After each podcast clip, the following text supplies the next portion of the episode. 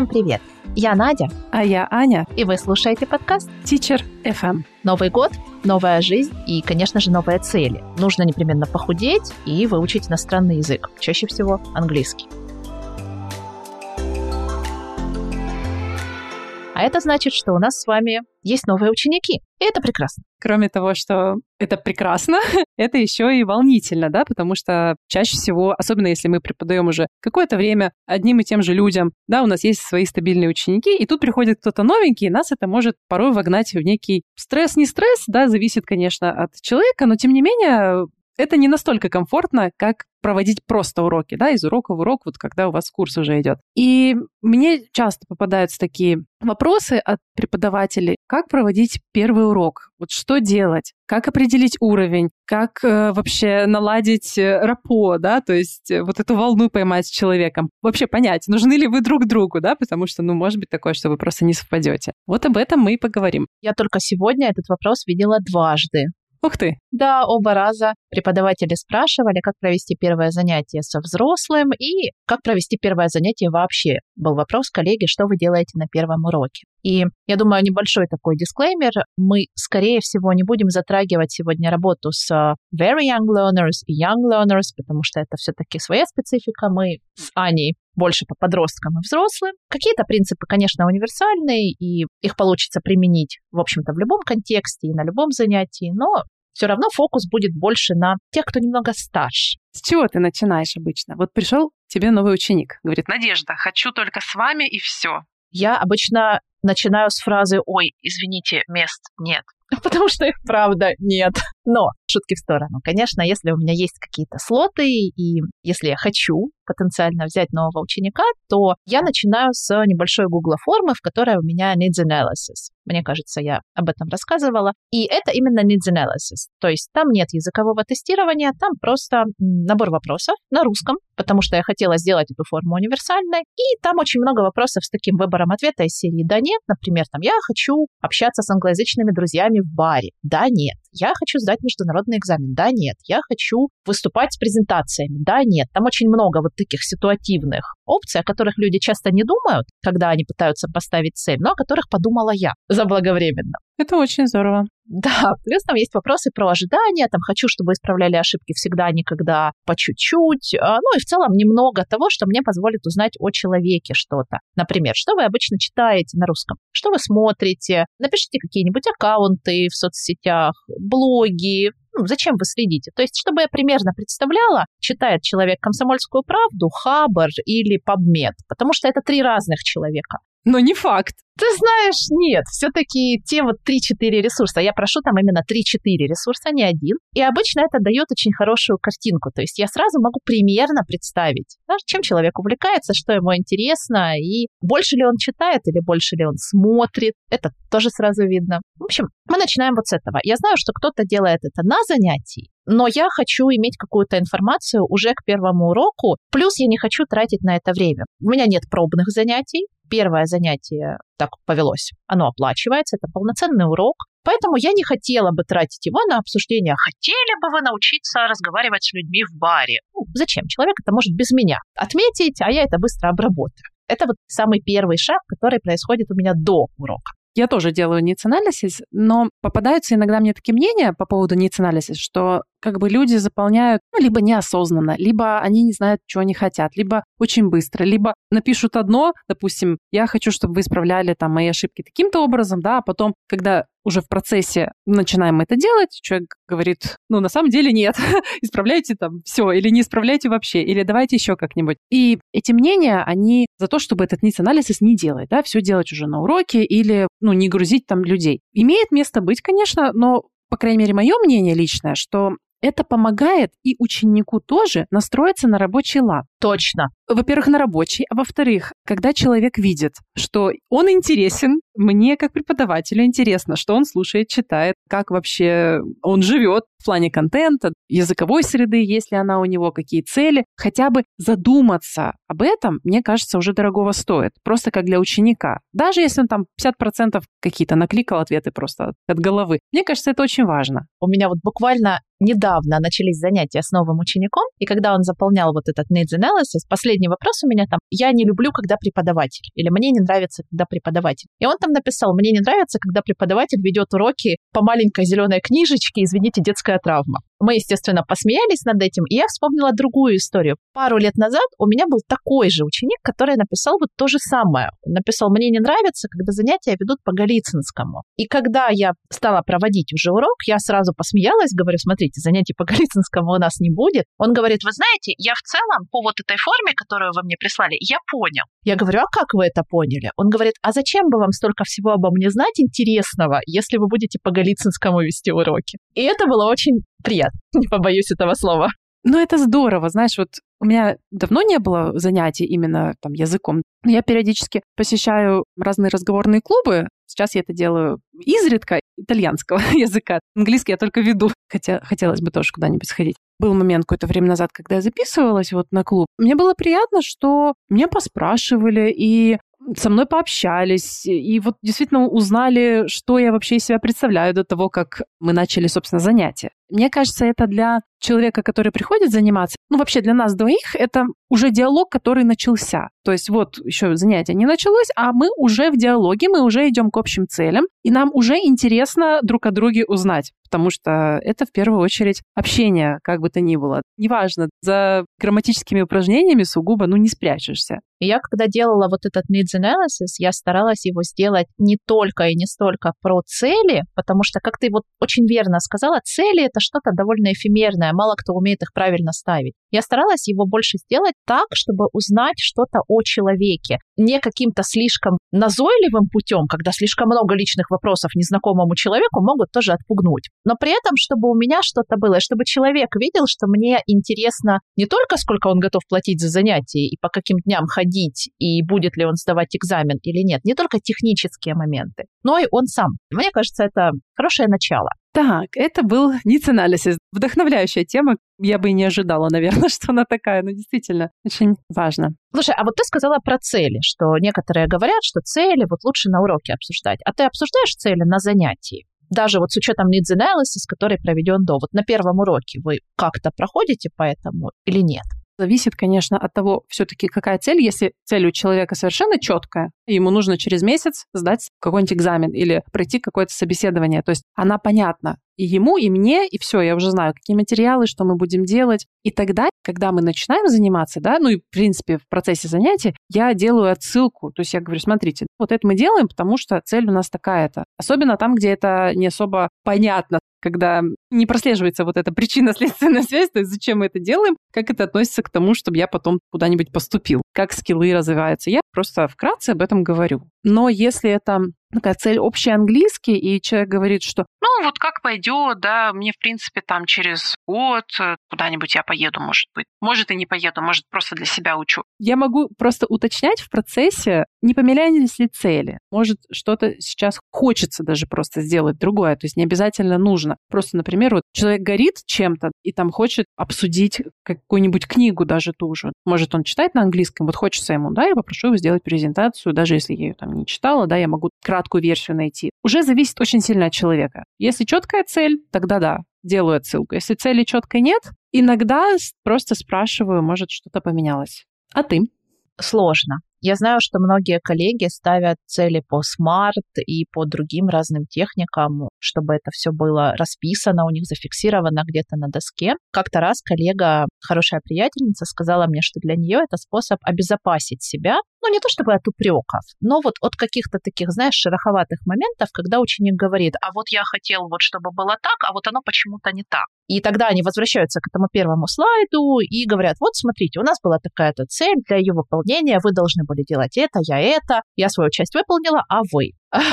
Хороший подход. Я так не делаю, но в целом имеет право на существование. У меня несколько вопросов по поводу целей заложены вот в этот самый needs analysis в виде вот этих «я хочу», «хотите ли вы» statements. В принципе, мне это уже немного помогает понять. Я на уроке немного затрагиваю на первом все это, чтобы еще раз уточнить, правильно ли я все поняла. Но больше как такой summary небольшой. Я говорю, то есть смотрите, у нас с вами план такой-такой, цель у нас такая-такая. Верно? Верно. Если верно, я это никуда не записываю, мы не расписываемся кровью под каким каким-то контрактом, мы в целом просто идем дальше. Периодически мы эти цели сверяем. Например, вот сейчас у меня ученик, который много лет велотекуще хотел сдать IELTS. В последнее время мы об этом давно и наглухо забыли, потому что, ну, в общем-то, не приоритет. А тут он пришел на занятие и говорит, знаете, мне нужно сдать IELTS. Я говорю, очень здорово. Почему вдруг у вас опять эта идея возникла? Он говорит, да понимаете, я зарегистрировался на соревнования по плаванию Стамбуле, международные. Я говорю, отлично, а чтобы туда попасть, нужен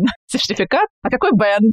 Он говорит, да нет, вы не поняли. Я туда еду с женой и с ребенком. Я говорю, отлично, хорошо. И что? Он говорит, ну понимаете, сдать IELTS будет рациональным для семейного бюджета. Я говорю, а, ну, в общем, вот теперь у нас есть 7 месяцев, чтобы расчехлить все наши орудия подготовки к экзамену и таки сдать IELTS. Подкачать эту мышцу. То есть, ну, вот это корректировка, да, корректировка целей, собственно, произошла. Такое бывает, это здорово. Тут хорошо, что у человека четкая цель. У меня был такой случай, пришел студент потенциальный, и у него изначально после ниц анализа звучала цель прямо очень четко. Он работает в международной компании, и он написал, что ему нужно общаться с такими-то, такими-то людьми, с конкретными там акцентами, и он указал там какой-то свой уровень. Понятно, что это не та информация, которой мы верим. Мне понравилось, как ты об этом сказала. Понятно, ну очевидно же. Ну, имею в виду, верим так. Все, написал там у него B1, значит, ни в шаг лево, ни шаг вправо, точно B1 чистенький. И потом уже в процессе разговора, в процессе общения на первом уроке выяснилось, что, во-первых, компания не такая уж международная. Есть какие-то там периодически, может, клиенты или коллеги, и он даже не мог до конца сформулировать, с кем он общается. То есть он что-то накликал, что-то написал. И, по сути, я его пыталась вывести на какую-то цель, потому что мне непонятно было совершенно, что делать. Я готовилась к какому-то бизнес-английскому, да, а тут непонятно, нужно ли ему это вообще. И в итоге он меня спрашивал, ну, а через сколько времени я вот смогу вот на среднем уровне со всеми там общаться и все понимать? Вот чтобы я аудио включил вот такого среднего уровня и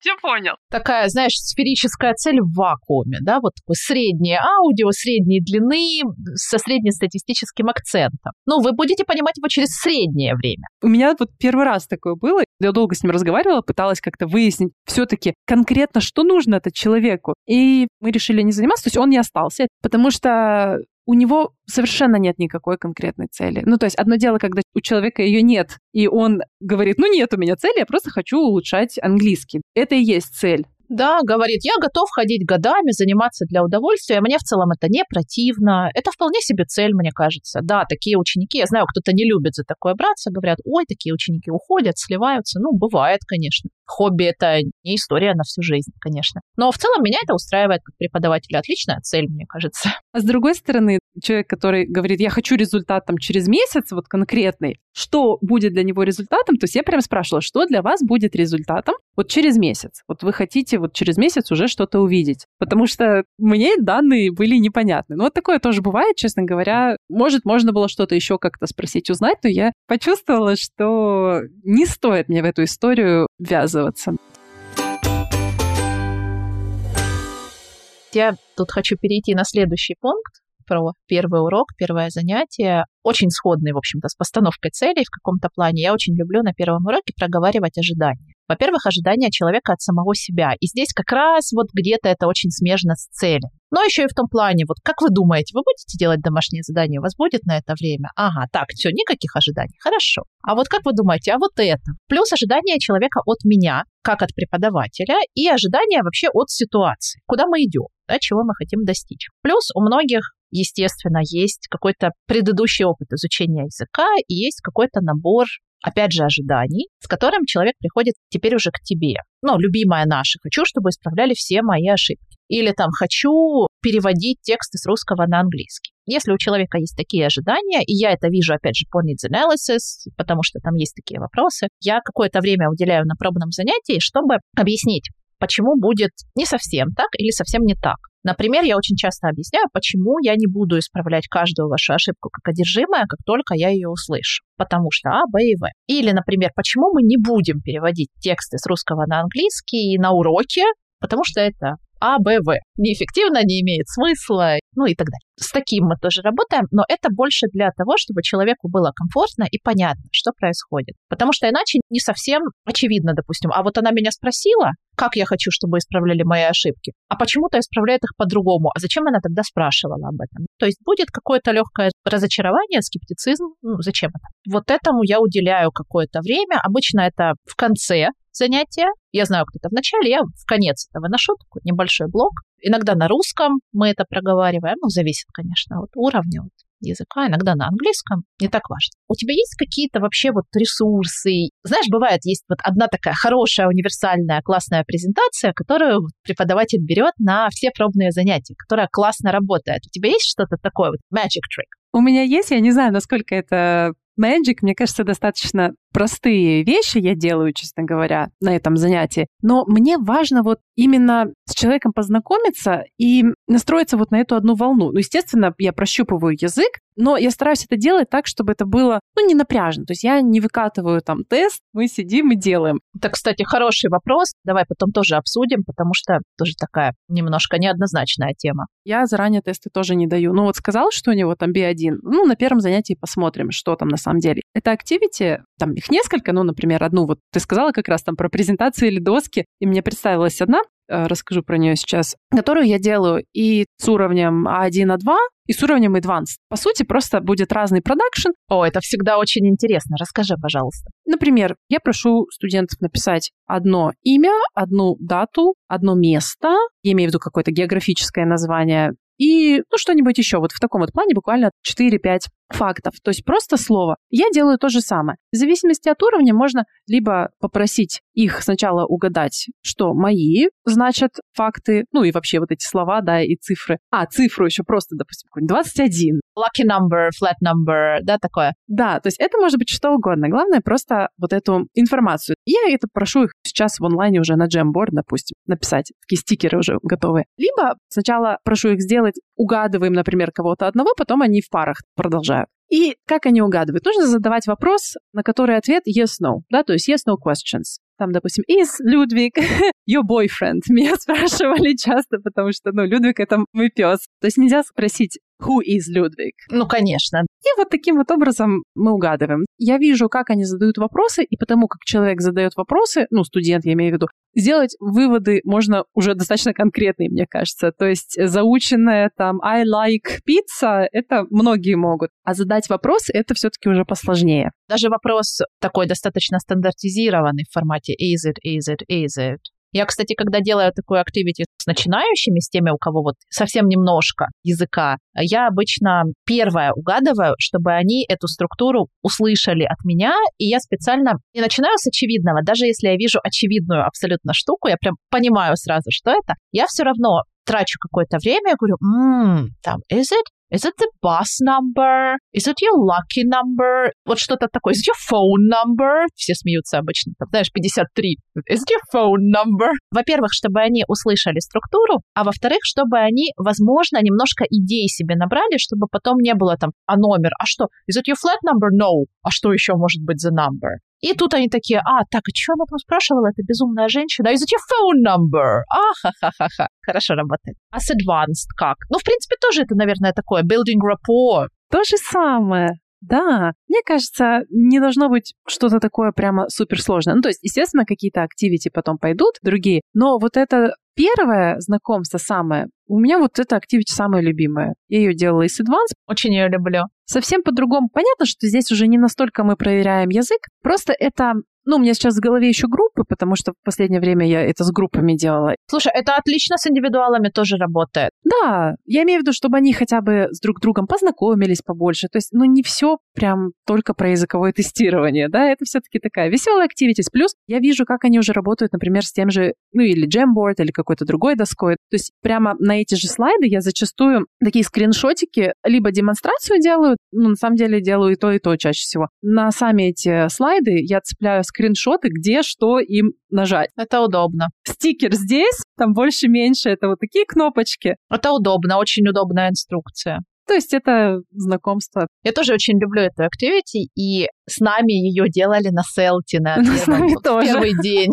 Да, возможно, я ее тогда и узнала, честно говоря. Но у меня еще из любимых это Two Truths and a Lie, конечно же. Я думаю, не нужно ее, да, описывать очень интересно угадывать, когда ты ничего не знаешь о людях. В общем-то, это такое judging by appearance, наверное, немножечко. Очень интересно угадывать, что же из этих трех фактов неправда о человеке. Всегда очень весело. Ты сказала, да, two truths and one lie. Просто по-разному делают. Я обычно говорю, что minimum one should be a lie.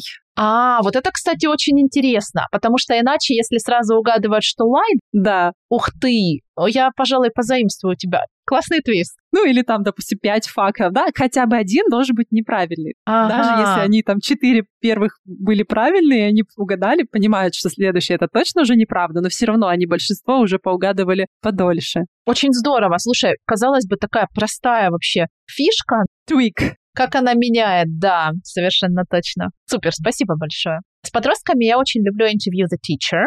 Я когда-то об этом где-то писала, такая смелая activity, особенно если это группа. И я знаю, что очень многих, особенно подростков, раздражает вот этот формат, когда они приходят на первое занятие, незнакомые люди, и ты тут сидишь, такой говоришь, tell me something about yourself. Уф, да с чего вообще вдруг? Я люблю немножечко переключать фокус. Я говорю, окей, okay, you can ask me any questions. И, конечно, если они уже говорящие, а зачастую все равно уже какой-то уровень есть, и зачастую это немножечко шокирует. В смысле, any. В смысле, вообще любой. Ну, начинают они, конечно, так, знаешь. Аккуратненько. What is your favorite color? Do you have a pet? Очень интересно. Очень интересный вопрос. А потом, конечно, уже, когда они видят, что я, в общем-то, отвечаю, отвечаю с энтузиазмом, с какими-то небольшими историями, соответствующими уровню, они начинают разгоняться чуть-чуть. За всю мою историю работы с подростками был только один раз, когда я не ответила на вопрос. Ну, это было вообще too much, в принципе, для любого класса. Все остальное, в принципе, в рамках приличия. Подростки достаточно неплохо все равно чувствуют эти границы и рамки, но в целом играть надо по правилам. То есть будьте готовы. Либо нужно сразу какое-то ввести условие, что там на любые вопросы, кроме там two personal ones. Я себе обычно говорю, смотрите, я оставляю за собой право не ответить на два вопроса. Знаешь, как бы excuse card. Здорово. И, в принципе, если я чувствую, что вот мы уже куда-то не туда движемся, что я начинаю отбивать вопросы, я говорю, так, окей, okay, oh, time, amazing. Now it's your turn. И потом намного все проще. Уже лед растоплен, уже намного все это интереснее. Мне кажется, я так не делала, чтобы на первом занятии они меня спрашивали. А все равно интересно, всегда. Я прям чувствую, как вот они потихонечку, знаешь, по этому тонкому льду начинают шагать. То есть спрошу вот так, спрошу вот это. И для нас это тоже, да, как для учителей, показатель того, кто какой человек, у кого границы здесь, а кто-то может в лоб спросить и вот это, и вот то. Да, тоже важно. Это сразу и про динамику в группе. Я сразу вижу, кто выкрикивает, а кто сидит и отмалчивается, а кто позастенчивее, а кто вообще не чувствует берегов. Это очень важно, мне с ними работать потом. Плюс это удивляет. Это ты сразу начинаешь занятие с чего-то неожиданного подростки. И дети, в общем-то, preteens, они часто приходят такие, знаешь, ну, понятно, сейчас этот английский. И когда ты это немножко разворачиваешь, во-первых, это комфортно, не нужно пока ничего про себя говорить. Во-вторых, все равно есть кто-то посмелее, кто начнет. В-третьих, это любопытно. Кто бы что ни говорил, всегда любопытно, кто это. А как? Им тоже любопытно потестировать эти границы, понемножечко вот их подвигать, посмотреть, а как? А так можно, а так можно? Хорошая активити. Именно в группах подростков классная. Согласна. У меня для взрослых есть еще стандартные достаточно доски с стикерами. Их две. Одна на уровне пониже, вторая на уровне повыше. На уровне пониже там ну, 15-20 стикеров, где написано начало предложения. Ну, например, I like или там I live, I can't live without, I work. И обычно на уровне elementary человек уже может вполне сказать I like coffee, I work at home. Ничего тут, да, сложного нет. Какие-то стикеры, разумеется, можно пропустить, если там что-то непонятное. С чем-то я помогу, что-то я сформулирую помогу сформулировать. Иногда люди открываются с совершенно неожиданной стороны и приходят, говорят, я когда-то учил английский в школе, а потом вот их просто не остановить. Они столько всего говорят. I like coffee and tea and dogs and, and, and my family and, and pasta. And... Oh, я сижу, хлопаю в ладоши, это прекрасно. И я записываю ответы параллельно. Все ходы записаны. Конечно. Я это делаю для такого небольшого вау-эффекта, чтобы потом человек сказал, ух ты, это я все вот это могу сказать? О, ух ты! И ведь действительно может. Это вот это zone of proximal development, как раз вот в действии. То есть он бы сам, наверное, не смог, но с моей помощью мы прям много всего вытащили. вот смотрите-ка, ух ты. Чудесно. И ситуация успеха такая, да? То есть, что мне кажется очень-очень важно сделать, вот на первом уроке вообще, ну, в принципе, нам нужно, да, создавать эти ситуации, да, чтобы человек чувствовал, что это я могу. Но на первом это вот именно то, что я хочу, чтобы они почувствовали, уйдя с урока. Ну, в смысле, забрали с собой, да, вот такой take away. I can. Да, I can. Супер. А на уровне advanced, я знаю, как некоторые вот родители там подмешивают кабачок в котлеты, чтобы вот дети хоть каких-то овощей поели. Вот у меня вот такие котлеты тоже для уровней повыше. Там тоже стикеры, и они тоже очень-очень personal. Они про человека. Но там стикеры, например, такие I wish, I think all people should, I try to avoid, I have never, if I had chosen a different job. Все про человека, да, безусловно. Даже в том, что я сейчас назвала, очень много сложных грамматических конструкций. Там и предлоги, и они не всегда очевидные, то есть это не обязательно только времена. То есть I avoid. Я сразу понимаю, человек помнит про вот эти вот все to, in или не очень. I wish. А что он использует? Он использует вообще что-то неправильное? Или он использует I wish you wouldn't? Или он скажет I wish you were? Это же очень интересно. Куда, да? Вот что он выберет из этого? Тоже там стикеров 20, тоже, конечно, есть право пропустить все, что угодно. Кто-то говорит, ой, я не помню вот это used to. Я говорю, окей, next. И здесь я вот тестирую грамматику, и я верю в то, что ну, для меня такая история работает лучше, чем любой тест, найденный мной онлайн. Я, честно говоря, никогда не находила грамматический и тем более лексический тест, которым я была бы полностью довольна. Поэтому кабачок в котлеты. Я согласна с кабачком, потому что сложно не согласиться с кабачком. Кто-то, кто любит определенные какие-то тесты. Кстати, я была бы даже рада каким-то рекомендациям, потому что, может, я давно не проверяла, и появились какие-нибудь новые, да, там, ну, тестирования онлайн, например, я имею в виду чисто грамматические, да, или лексические, которые можно попросить студента сделать заблаговременно, и это даст уже какую-то информацию. Но чаще всего мне не нравилось это делать по разным причинам. Во-первых, просто не нравилось заранее просить человека сделать грамматический тест. Мне бы не хотелось это делать как студенту. Не, мне кажется, это сразу вот какое-то неправильное начало. Это раз. Во-вторых, ну, любые, да, тесты, это все-таки, ну, какой-то определенный срез. Особенно, как ты говоришь, вот лексический тест. Ну и что, выберут они там 20 вопросов, лексика. И что? Если он не будет там знать, ну, например, что-то такое на стыке, допустим, да, грамматики и лексики, какой-нибудь a few, a little, что-нибудь вот из этой серии, да, то есть это вроде как грамматическая тема, но и лексическая. А если человек знает слово, опять же, discombobulated, ну, как бы good for him, конечно же, но в целом мне это ничего не дает. Тем более все упирается чаще всего, ну, имею в виду и цели, да, это в то, чтобы говорить или писать, и мы поэтому сразу посмотрим, как человек это делает. Я знаю, что сейчас есть очень классные адаптивные тесты на базе AI, по сути, вот так же построен, например, IELTS на бумаге, когда человек любого уровня может сдать этот экзамен, может попробовать свои силы. В целом могу пойти я и мой elementary student,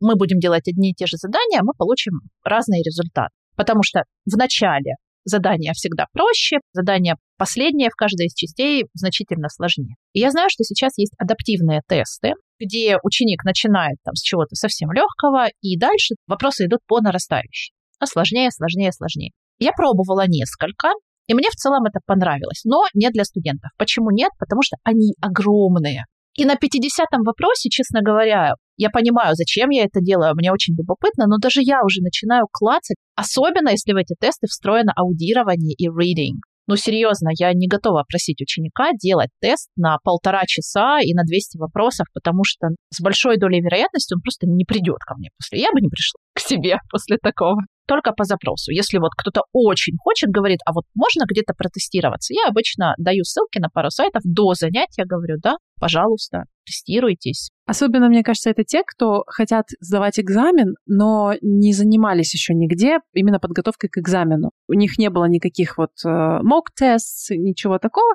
Человек хочет просто попробовать свои силы и понять уже, куда ему двигаться. В принципе, это и мне даст материал да, для размышлений. Но я стараюсь это делать чаще всего все-таки уже после первого занятия. После первого или второго, вот у нас, когда более длинный перерыв между занятиями, я тогда даю им этот сампл, говорю, это наша отправная точка, да, вот если мы хотим Сдавать экзамен — это важно, да, но не до. Я знаю, например, неплохой сайт, который тестирует speaking в формате IELTS. Он записывает тебя, и он дает э, разбивку, потом он дает band и дает разбивку прямо по критериям с комментариями. И там, ну, сколько-то попыток бесплатных. И обычно, если ко мне приходят с запросом на IELTS, после пробного занятия, как ты и сказала, я обычно даю ссылку на этот сайт и говорю, попробуйте себя, попробуйте свои силы. И опять же, мы с этим потом сравним. И это интересно, вы поговорите не со мной, вы поговорите, в общем-то, вот в формате computer-based test. Это любопытно, посмотрим, как оно работает. Почему нет? Если есть на это запрос, можно дать такое и устное тестирование, даже вот так провести. На занятиях я не фанат. На занятиях я лучше проверю через uh, speaking, через personal questions, потому что все-таки это совсем другое впечатление. Я все равно пойму, знает ли человек past simple и past continuous я все равно узнаю, как говорили родители в детстве. И не ври мне. Дисклеймер, у меня было очень счастливое детство. Вот, кстати, про «не ври мне, я все равно узнаю», немножко другое пришло в голову. Иногда я знаю, что учителя спрашивают друг друга, берут у коллег, например, какие-нибудь материалы для первого урока, которые, по сути, потом студент таких уже не увидит. Например, вот на первом уроке преподаватель может спросить, Надя, дай мне, пожалуйста, для первого урока свои там презентации. Ты мне даешь эти презентации, я провожу урок. Великолепные, разумеется. Да, конечно, и, конечно очень красивые, да, очень умные. Спасибо. Продуманные. Все так. Я провожу этот урок, все прекрасно, ученик остается. А потом ты достаешь Голицынского. А вот сейчас начинается работа. У меня, слава богу, не было такого, потому что ну, я использую свои материалы, и, в принципе, все в моем стиле. Мне тоже хочется, чтобы человек сразу понял, про что я. То есть понятно, что разные будут материалы, разные будут какие-то activities, но примерно вот понять, как я веду урок, пусть он сможет уже с первого урока, чтобы у него потом тоже не было каких-то там расхождений с его ожиданиями. Потому что если он видит какую-то огромную доску на Миро со всякими разными такими веселыми, интересными штучками... А потом мы будем по PDF работать. Всегда. Супер. Это, мне кажется, не очень правильно. Вот э, как ты прокомментируешь? Можно я просто соглашусь? Как часто любят делать мои подростки, I agree. What do you agree with? Everything. Я очень согласна со всем, что ты сейчас сказала. Я не верю в концепцию продающего урока, если этот урок очень сильно отличается от того, что мы будем делать дальше. То есть, если наша цель заманить ученика красочным материалом, искрометной какой-то презентацией, персонализированным подходом, красивой доской, но если это one-time thing, оно, конечно, продастся, но ненадолго. В целом, я не то чтобы фанат этой теории. А во-вторых, мне нравится на первом занятии использовать те ресурсы и материалы, которые мы будем использовать и впоследствии. То есть, если я работаю на Миро, то мы будем с первого занятия работать на Миро. Если я пользуюсь Google формами для тестирования, для сбора фидбэка, то ученик получит самую первую Google форму с Needs Analysis еще перед первой встречей. Если я использую много визуала, я его использую уже на первом занятии. Мне кажется, что, во-первых, это создает определенное какое-то комфортное пространство, то есть человек знает,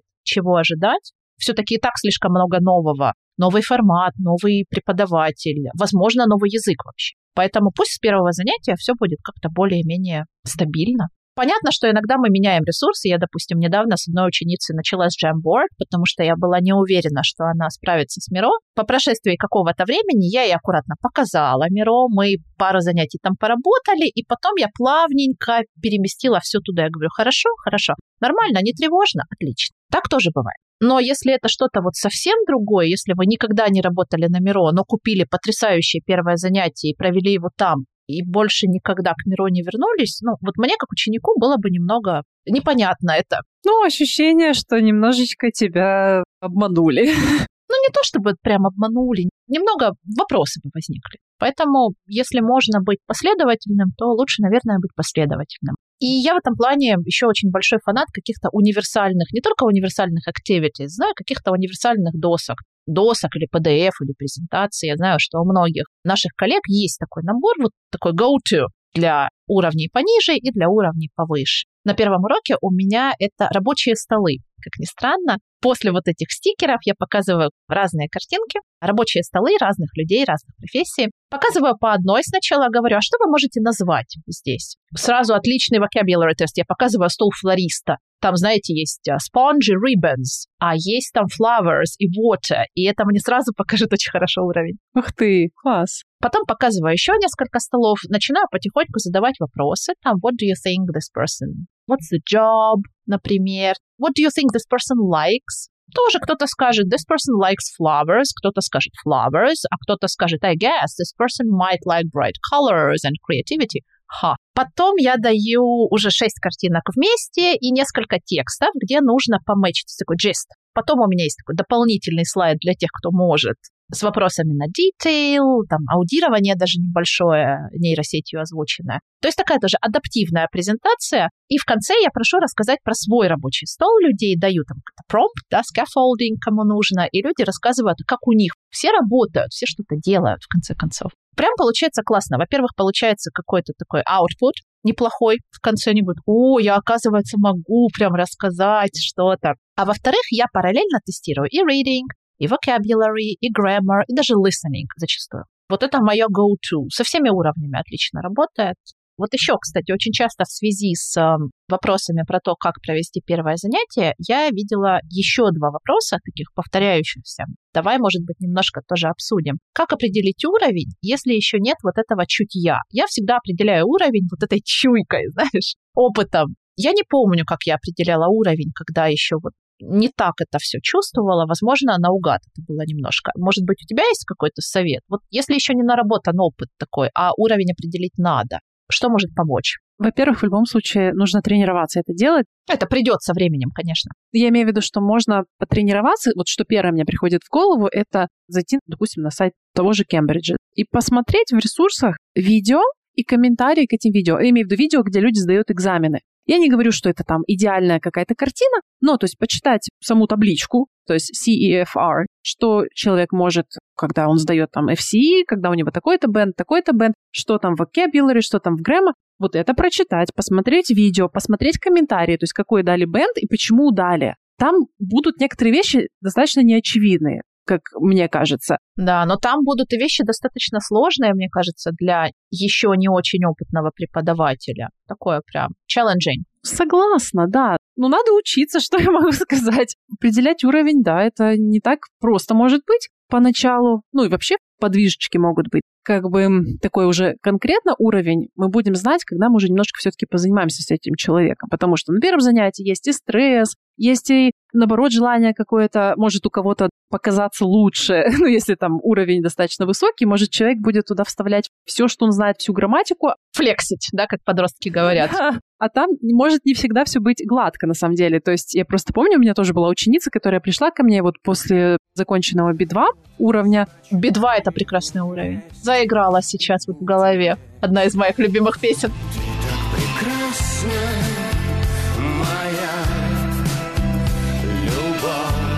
я помню, она сказала, что ей преподаватель сказал, я больше не могу тебя уже учить, все, биту как бы я выше не беру. И девочка пришла к нам. Ну, я тогда в центре работала. И у нее было замечательное количество самых прекрасных конструкций. Говорю, Настя, это я надела все самое лучшее сразу. Вот просто вот все туда влепить. Мы это разбирали, и, естественно, потом она очень хорошо это все поняла. Но такое тоже может быть. И сказать, что да, вот такие классные конструкции, такая лексика, о боже мой, как это прекрасно. Да, бывает, допустим, C1, но он не функциональный или он странный.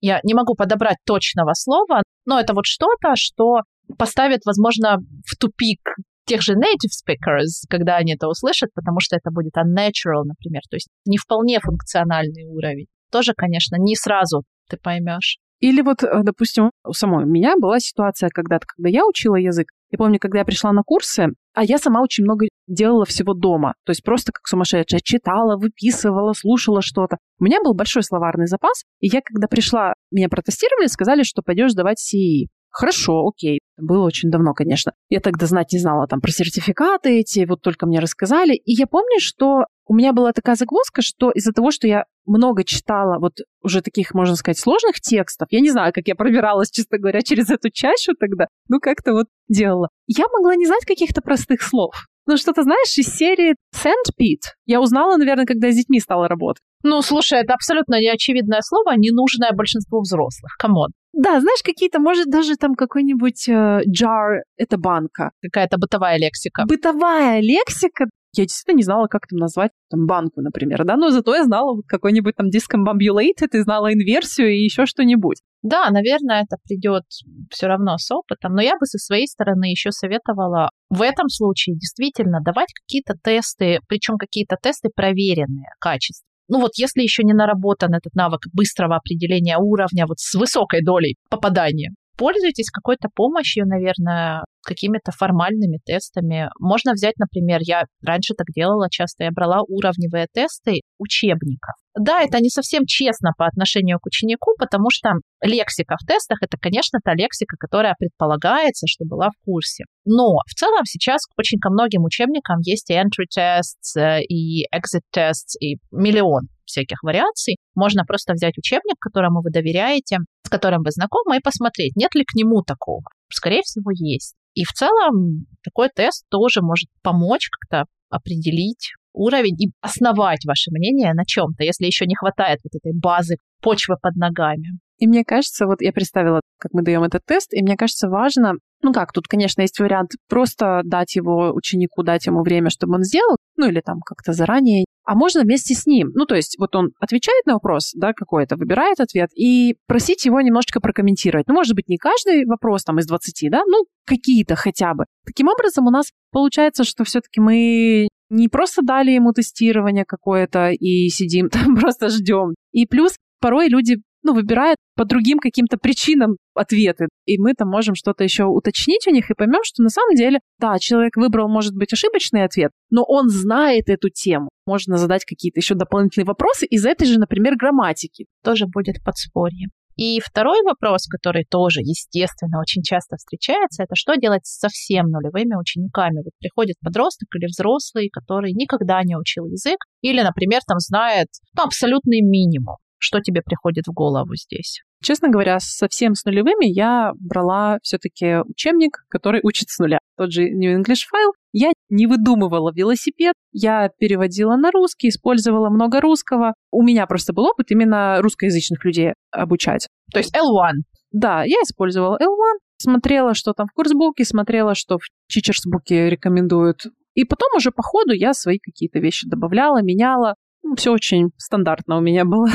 Я согласна со всеми этими моментами. Да, я бы в первую очередь посоветовала здесь не бояться L1, потому что мы не создадим среду языковую за два часа в неделю. Давайте реалистично. И за три часа не создадим, и даже за четыре. Ну, не нужно, наверное, терзать человека, который вот только-только пришел учить язык стопроцентным английским, потому что effective filter. Не нужно лишнего стресса на занятии. Вы придете к этому, вы переключитесь, конечно же, на английский. Ну, дайте и себе, и ученику немного времени. А еще я в таких случаях стараюсь давать очень много визуальной поддержки с самого первого, вот того самого урока. Абсолютно все будет либо с картинкой рядом, либо презентация через картинку, либо стикер с лейблингом на картинке, будут видео, очень много будет визуала максимально, потому что нужно на что-то опереться, конечно, и картинки это все-таки то, что понятно, даже без языка. И, конечно, ситуации успеха, о которых мы немного говорили, будет здорово, если любой ученик, особенно тот, кто пришел заниматься с нуля, каждый урок будет уходить вот с этим чувством, что ух ты, а я теперь могу вот это. То есть я всегда стараюсь продумывать какой-то вот этот маленький outcome, а что вот он унесет. Сегодня я научился описывать свой стол, да, рабочий. Здорово. Сегодня я научился представляться двумя способами и спрашивать у людей, как у них дела. Понимать не научился, но ничего, наверное, на следующем уроке. Я очень часто об этом даже говорю в конце занятия, что смотрите, мы сегодня научились делать вот это и вот это, подсвечивать немножечко ситуацию успеха, что смотрите, что вы уже можете, как вы здорово справились. Мне кажется, для мозга это очень важно, вот такие вехи, да, как бы milestones отмерять, делать эти зарубочки, так скажем. Еще один момент, и со взрослыми, и особенно с подростками, не уходить в baby English. Ни в плане грейдинга языка, когда вот мы совсем начинающими, мы начинаем там с ними сюсюкать, говорить там Кити, Кити, ну, ну серьезно, ну не надо. Да-да-да, я такое видела. Я так делала. Может, я и делала, не знаю. Ну, я так делала со взрослой группой, которую мне как-то дали начинающих. Я тогда только с детьми и работала, но я и пошла с ними как с детьми. Кити, say hello to Kitty. В общем, не нужно.